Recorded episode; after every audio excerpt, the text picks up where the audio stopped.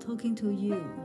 Summer 说给你听，我说我想说的，你听你要听的。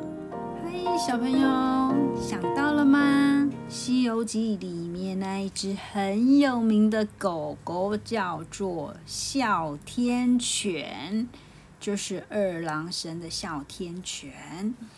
上一集呢，我们讲到了小圣跟小能呢，本来准备要离开了，可是呢，见了一只哮天犬呢，坐着一朵云呢飘了过来，嘴巴里面呢还咬着一个纸卷。那接下来呢，我们来看看这个哮天犬会引发什么样的故事。小圣对小能说：“这是二郎神的哮天犬，它来做什么啊？”我们去看看，两个人呐就躲到草丛的后面，在那里偷看。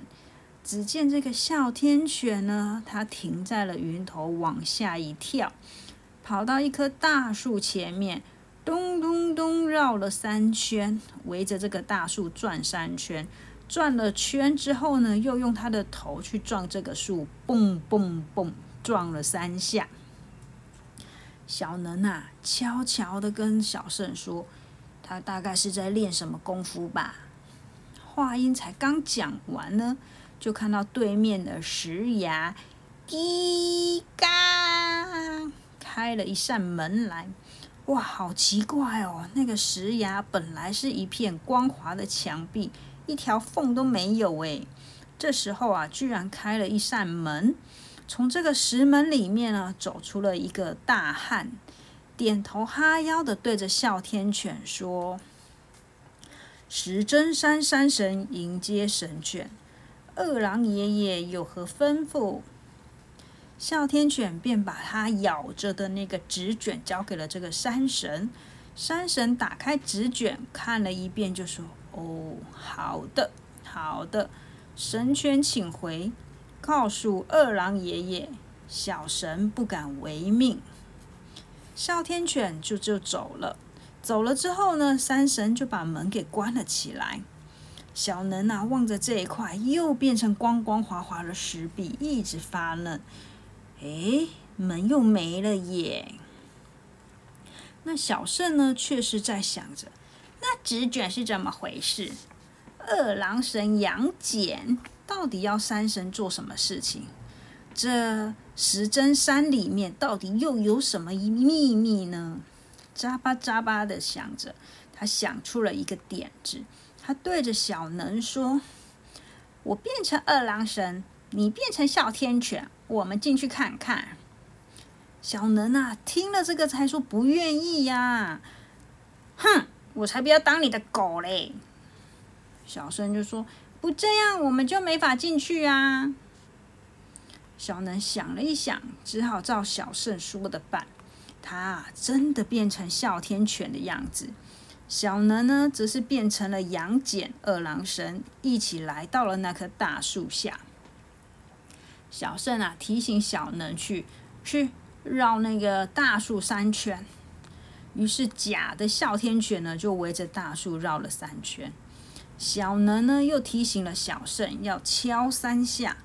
于是假杨戬呢，就用三尖两刀刃，记得吗？二郎神的那个兵器，三尖两刀刃啊！对不起，我讲错了，三尖两刃刀。他用他的三尖两刃刀在树上捅了三下。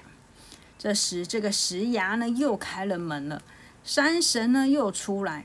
看到杨戬啊，赶快的行礼。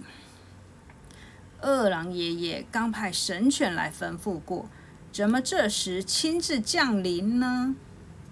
假杨戬啊，他就说：“我怕你误事，亲自来一趟才放心。你说说看，我是怎么嘱咐你的？”那山神啊，一五一十的把实情给说出来。嗯，您在信里告诉我。只因天上要开斗法大会，决选出无敌小神仙，您的两个少爷呢一定要赢，所以想到石真山来挑选兵器。因此啊，命小神不要放别人进来，专门等候少爷来选。假的杨戬啊，装模作样的点点头，说：“不错，就是这么回事。”这时呢，小能变成了假哮天犬，趴在小圣的耳边悄悄说：“好霸道的二郎神，只许他家挑选兵器，我们哥俩能不能也进去挑选挑选啊？”小圣啊，其实心里面早有主意了，他对着山神说：“我想先来看看石针山有多少宝贝兵器。”山神连忙的陪笑说：“好，您快请进，我来带路。”等客人进洞之后呢，他用手一指，又把洞门变成了山壁。一进洞呢，便是一个宽大的石厅。只见洞顶上吊着的，洞底下竖着的，洞壁上排着的，都是一些奇巧无比的石头兵器。圆圆的那是石锤。长长的那是石枪，有月牙刃的那是石斧，带铃铛响的那是石禅杖。玉山神啊，一个一个的介绍。他说啊，我这洞内有一百零八个这样的石厅，这些兵器都是鬼斧神工，天造地就，而且都能如意变化，可大可小。他随手摘了一根狼棒，说声“小小”，这个狼棒啊，就变成了牙签的长短。小圣啊，心里面暗暗欢喜，对着山神说：“妙妙，你去山口守着，不要让别人进来，我们自己随便看看。”山神低头说：“遵命。”这时，小圣和小能呢，双双现出原形。小能还说啊，嗯，用四条腿走路比用两条腿走路要累很多耶。小圣啊，个性比较急，一见山神走啊，就赶紧动手挑拣他的兵器。他就像在菜市场买瓜买菜一样，挑到东蹦到西的，摸摸这个摸摸那个。最后啊，看到洞顶上垂下了一对玲珑可爱的石笋，一跃用手抓住，咔咔的两声，把它使劲的掰了下来。哈哈，正趁手，我就要这石笋啦！小能却看中了一根粗大笨重的石杵，杵就是那个在捣米的那个杵，石杵。他说啊，还是我的石杵厉害。别争了，不怕不是货，只怕货比货。我们两个比试比试怎么样啊？比就比。于是呢，一个抢起了石笋，一个石杵来迎。石笋舞动呢，层层风雨透不过；石杵打下呢，气昂昂鬼神经。他们俩啊，你追我赶，连斗带闹的，沿着山洞一起打了去。不一会儿啊，已经走遍了一百零八个石亭。小圣和小能呢，正在各显本领，斗得难解难分的时候，突然有人怒吼：“你们好大的胆子！”小圣和小能吃了一惊，这才住手一看，说话的正是刚刚那位山神。原来啊，这些石厅曲折盘旋，相连相通，他们不知不觉又回到了原本的地方。山神啊，气得要命。看样子你们是孙悟空、猪八戒的后代，居然敢变作二郎神的模样来戏弄我！把所有的兵器都给我放下，出去！小能啊，就很不服气的问啊：“为什么二郎神的儿子可以来，我们就不可以？”山神说：“二郎神乃是玉帝的亲戚，你懂不懂？”小能啊，还想要再顶嘴过去。可是小圣呢，赶紧把话给抢了过来，对着山神说：“大叔，大叔，你别生气，我们这啊，马上就把兵器放回去。”说完了，他就拉着小能呢往回走。到了石洞深处，小能还真的问小圣说：“我们真的要把它放回去吗？”小圣这时却说：“啊哼，干脆全部搬走。”让那个什么玉帝的亲戚气得跺脚。小圣呢，取出了一个小布袋，对着洞里的那些石头兵器说：“哎，你们不是能够变大变小的如意兵器吗？快快快变小，飞到我的袋子里！小小小！”刹那间啊，那些兵器果然一个一个都变小了，叮叮当当的掉进了小圣的布袋里面。乐的小能啊，在旁边一直拍手叫好。他们就像没事的人一样去捡了山神。山神呢，打量打量着他们两个，兵器都放回去啦。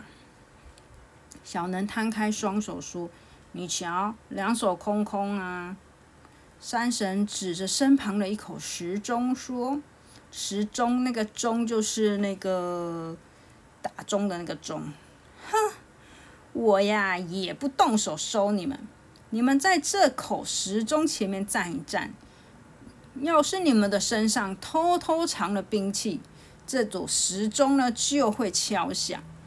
听了这个话，小圣心里面暗暗的吃惊了，想说：糟糕！他有点不相信的往时钟走近了一步，当，果真这个时钟啊响了起来。小圣吓了一跳，赶紧跳回。结果那个时钟啊，一响起来就没完没了，不停的当当当当当当当当。山神敲一敲坚硬的石壁，说：“哼哼，老老实实的把兵器给留下，不然的话，你们谁都别想出去。”小能啊，着急的汗直流，但小圣那，眼珠一动，不慌不忙的对山神说。要是我们有办法出去，就让我们把兵器带走，好不好？山神根本不信这两个小不点有什么好办法，他根本看不起他们两个。他顺手把手一挥，说：“好，那你们就试试看。”小圣啊，便取出了小布袋，对着袋中喊一声：“石笋飞出！”那对石笋呢，便咻的飞出布袋来，随即变成原本的大小。小圣又说：“在石壁上钻个洞。”那两只石笋啊，立刻飞去，冲向石壁，真的轰隆轰隆的开始钻起洞来了。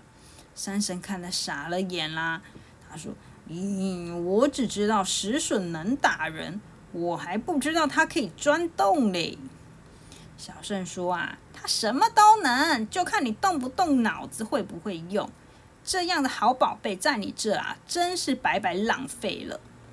正说着，又听着咚咚两声。哦，果真，这两个石笋啊，钻出了两个小洞。山神又撇撇嘴说：“通了又有什么用？这么小的洞，你们又不是小虫。”小圣接着说：“可我们能变成小虫啊。”还没等山神反应过来，小圣和小能啊，已经变成了两只蜜蜂，从这洞眼里飞了出去。来到外面呢，他们现出原形，用嘴啊套在洞眼上面，对着里面大喊：“山神叔叔，你输了！”山神来到石洞的深处，他发现里面的兵器全没了，气急败坏的说：“唉。”居然都搬走了！这两个家伙，这下我怎么向二郎神交代啊？那家伙的脾气坏极了。再来说说另外一边，孙悟空和猪八戒啊，非常想念那孩子，伤心的劲啊就不用提了。本来胖嘟嘟的八戒，现在瘦了一圈，他还拿了一根绳子，对着悟空说：“要是儿子今天再不回来，我就去上吊了。”悟空则是说：“啊，这绳子可吊不死我。要是小圣今天再不回来，我就去求观音菩萨，再给我带上紧箍，念紧箍咒，把我活活念死算了。”这两个爸爸正发愁呢，后面呢就听到了“爸爸，爸爸”，没错，就是小圣和小能回来了。悟空啊，看到小圣的手里拿着一对石笋，还说啊：“小圣啊，爸爸原本想把金箍棒传给你，你怎么找了这兵器呀？”小圣说：“我喜欢呢。”八戒呢，反而很欣赏小能的石杵。他说：“啊，这石杵啊，跟我的钉耙是一类的，都是农家器具，一个用来翻地，一个用来舂米，真配。”他们正说着，忽然头上飞来了两朵云，云上有人喊着：“小孙悟空，小猪八戒，出来答话！”哦，我们来看看这两朵云飘落了下来，驾云到此的呢是两个小将，一个穿着绿色衣服，一个穿着红色衣服。青袍小将就是那个绿色衣服哈。青袍小将说：“我们有事要找小孙悟空和小猪八戒，跟你们大人没关系。”哎呦，悟空还对着八戒说。那我们进去，孩子有孩子的悄悄话呢。大人不在，小圣和小能呢，仔仔细细的打量了那两个小将，他们的相貌有点奇怪，在他们的两个眼睛上面呢，又多长出了一对小眼睛，就是二郎神他的眼睛不是有，他不是有三只眼睛吗？就是在他的眉毛的中间有一对眼睛，那。这两个小将呢，则是在他的眉毛中间呢，又有两只眼睛，就是一对，所以总共呢有四只眼睛。小圣呢，他这时候说：“哎，你们跟人家打招呼很没礼貌哎，打招呼之前要搞清楚人家叫什么好吗？记清楚了，我叫孙小圣，他叫朱小能。”你们看起来像是二郎神杨戬的儿子，不过你眼睛比他多一只。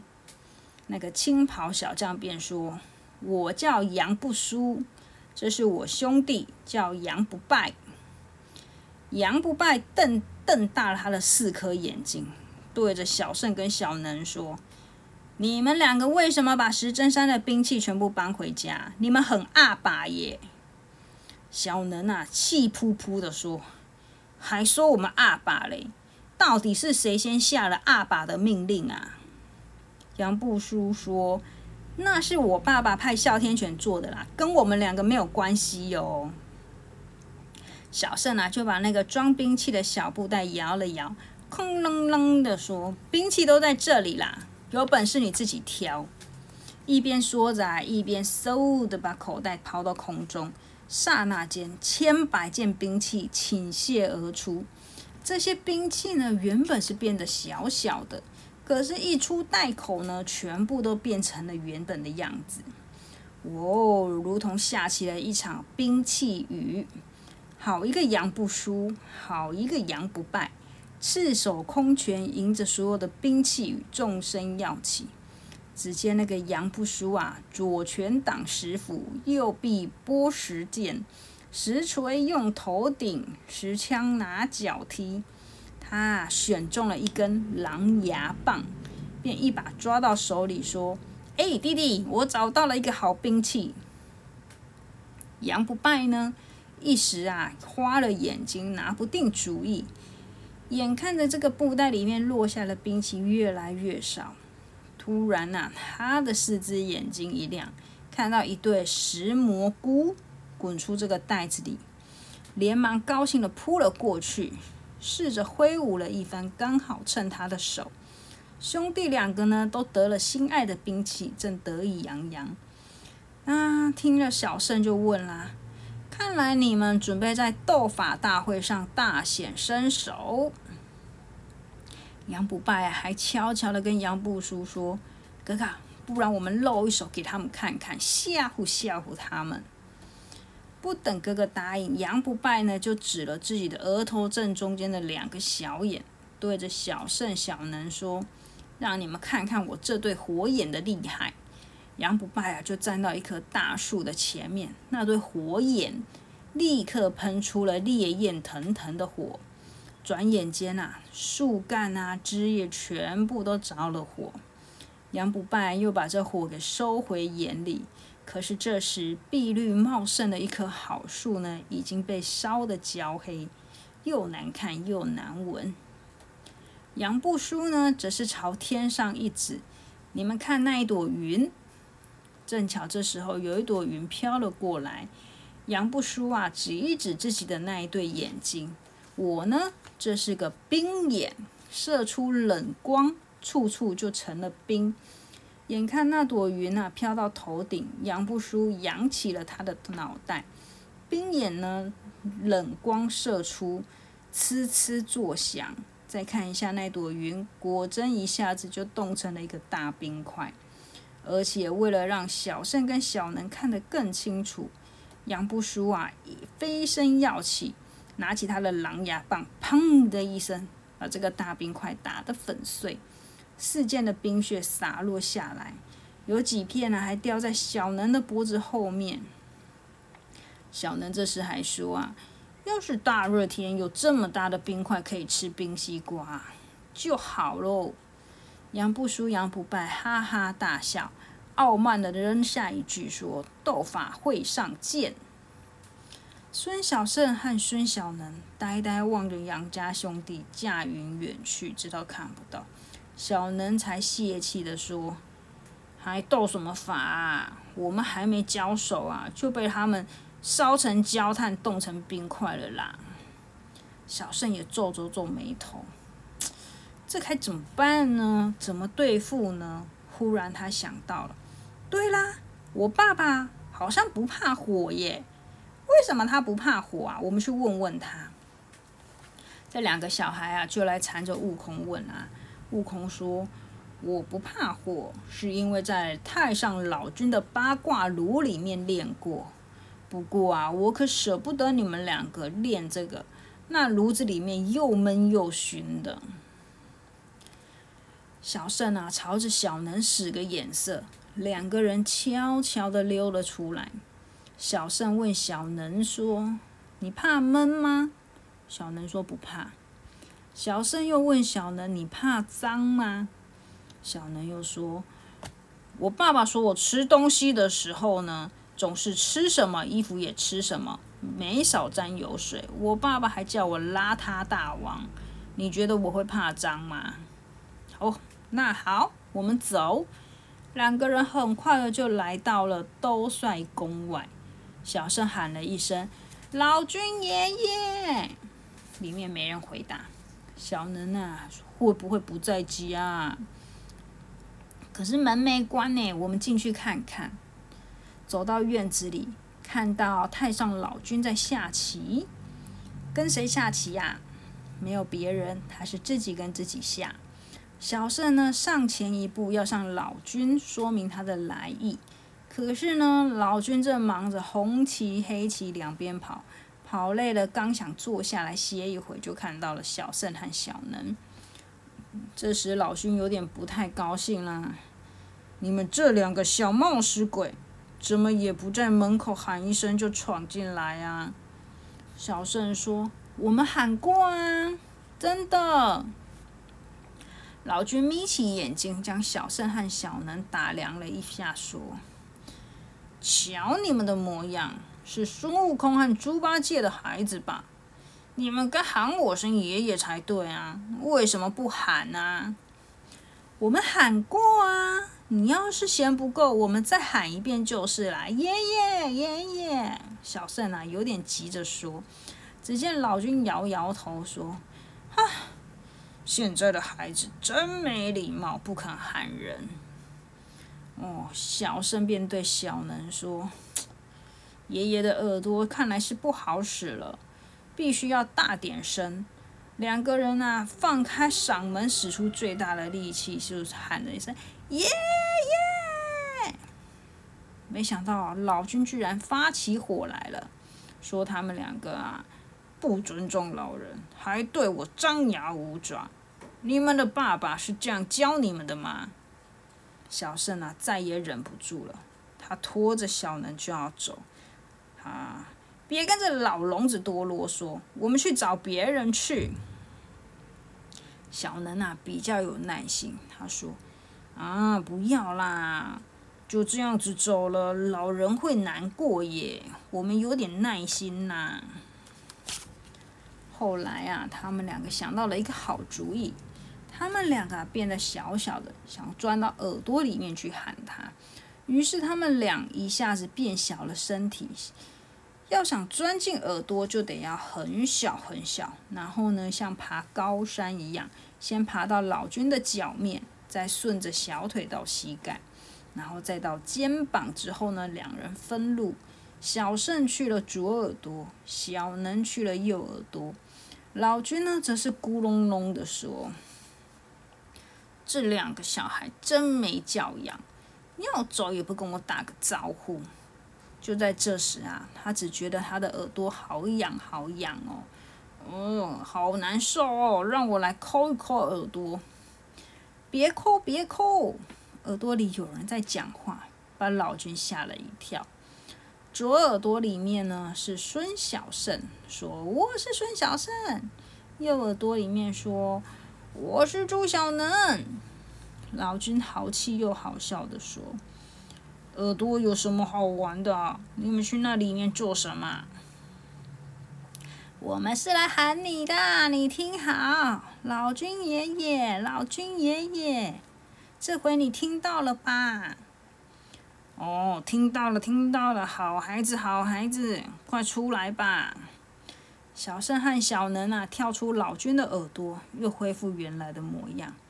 老君呢，带着这两个孩子来到他的炼丹炉前面，一挥他的那个佛尘，就是他不说拿着一根那个有须须的那个的的的的，反正就一根有须须的那个啊。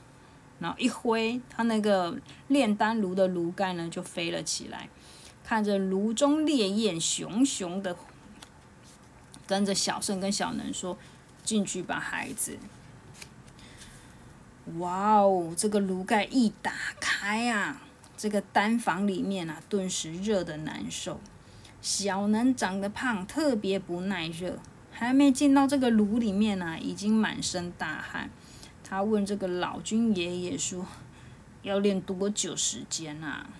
老君说：“过去呢得练七七四十九天，但是现在科技在进步，经过技术的革新，现在只要三天就可以啦。”哇，三天呢？科技真的进步的很快，从四十九天变成三天，但是三天也很难熬啊！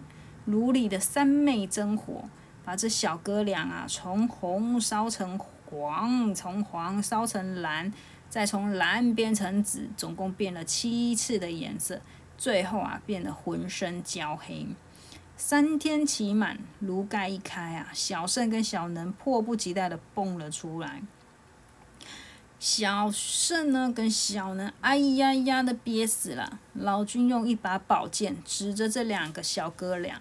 箭头喷出的神火在他们身上啊滚了几圈之后呢，浑身的黑色就全部褪去了。老君呐就说：“好了，你们这样的身子再也不怕火了。要想对付冰冻，就可以去找太乙真人，他的九阳化阴丹很管用。”小哥俩向老君爷爷道了谢。告别之后呢，准备要再去拜访太乙真人。两人驾云赶路，忽然啊，远远的地方听见大嗓门的雷神在发脾气。小胜想要去看看怎么回事，可是小能却说：“不要多管闲事啦，赶路要紧呐。”但是小胜呢，就很喜欢管闲事嘛，他马上凑前上去打招呼。雷神大叔，你的雷车怎么停在这里？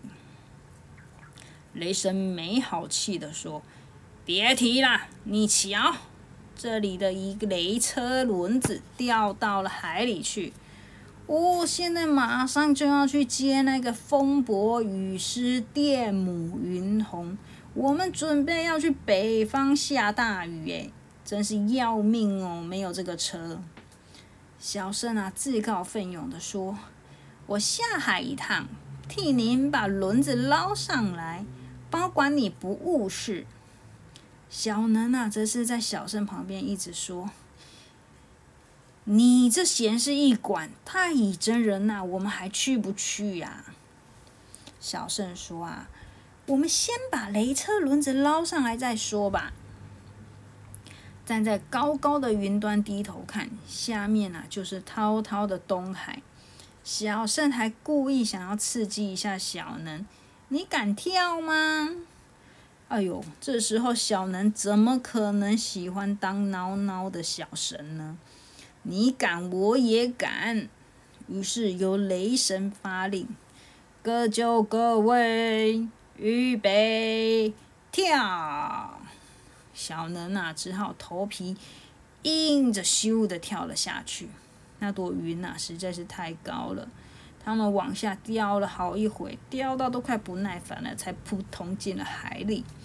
可是怎么找也找不到那个雷车的轮子。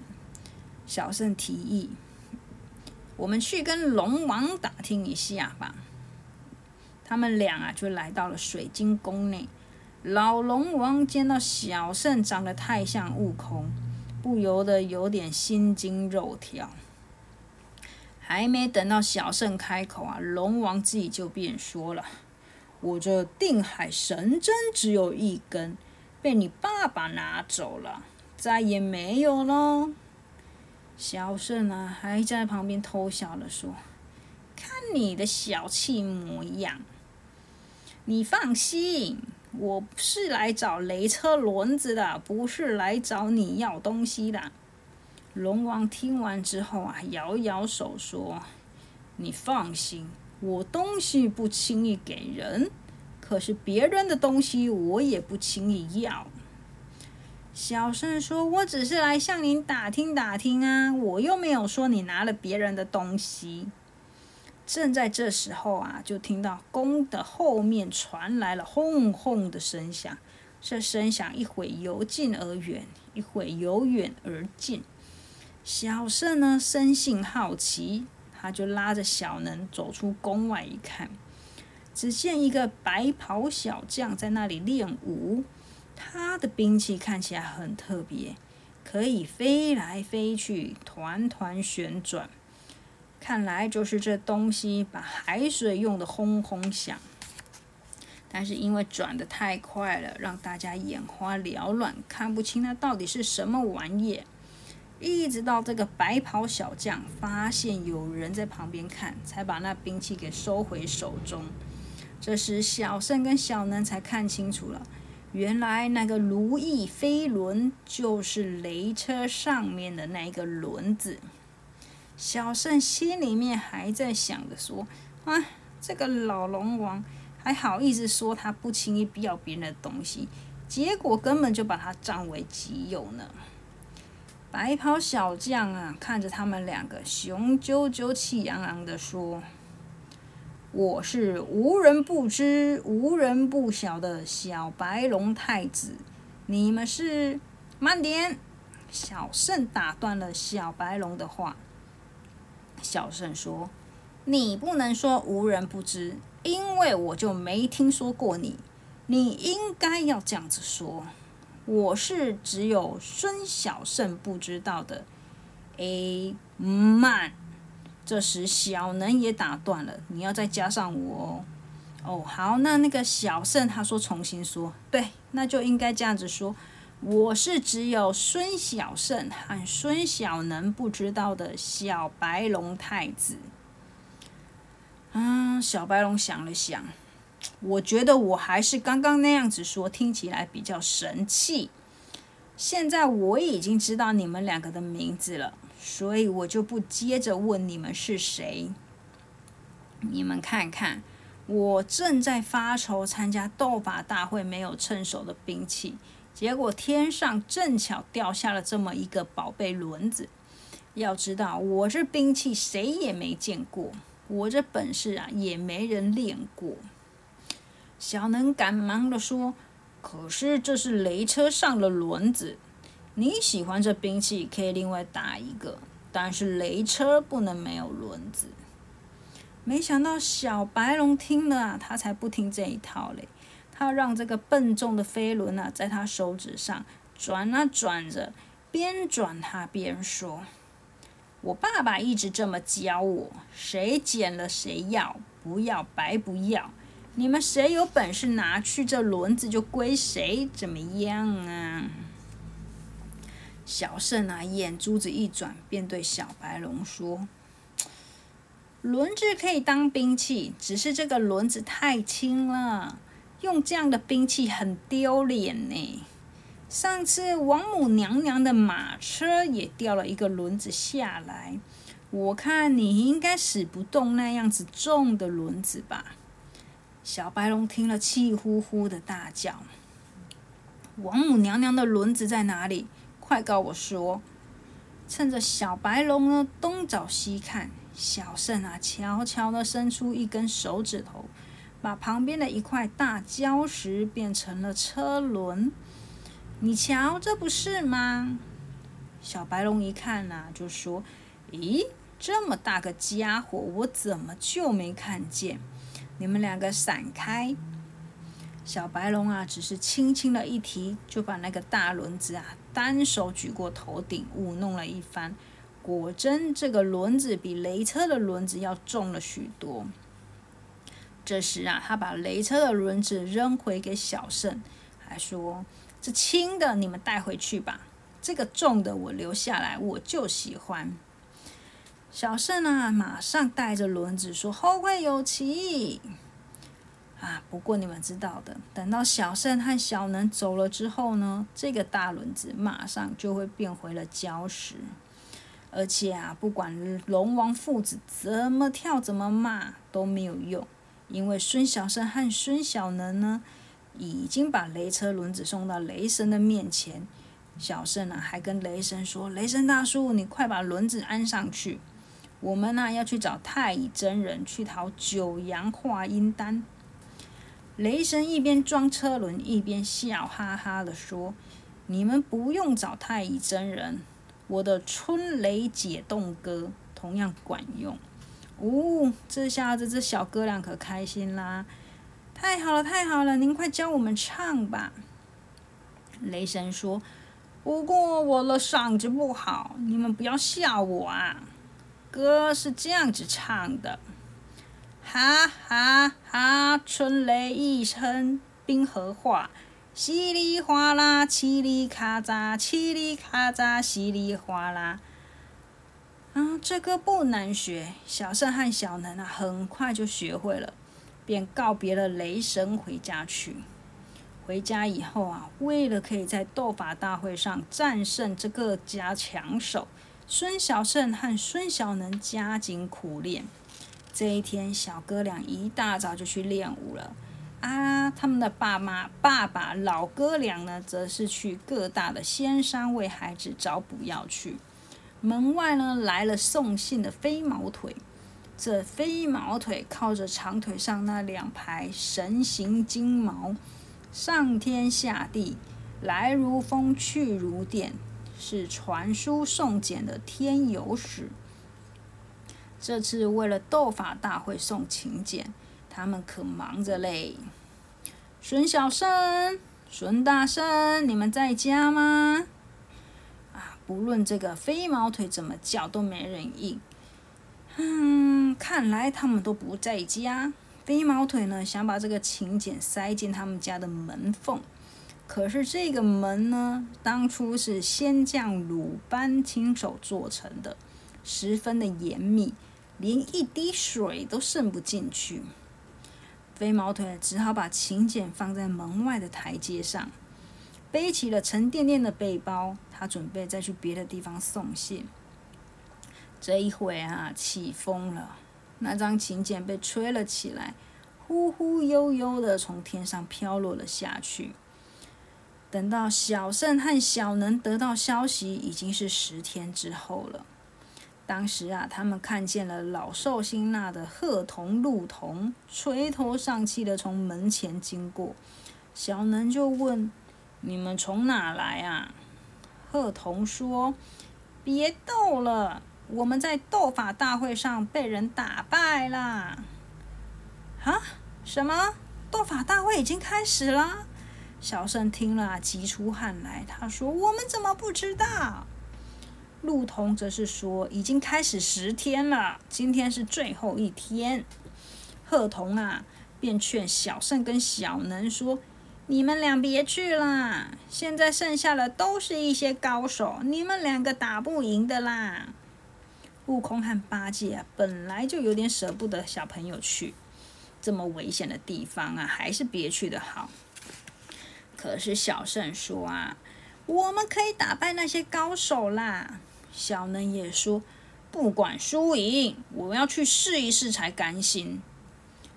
最后啊，总是拗不过他们的小孩。小圣啊，拿着石笋；小能呢，拿着石杵，一起踏上了源头出发去了。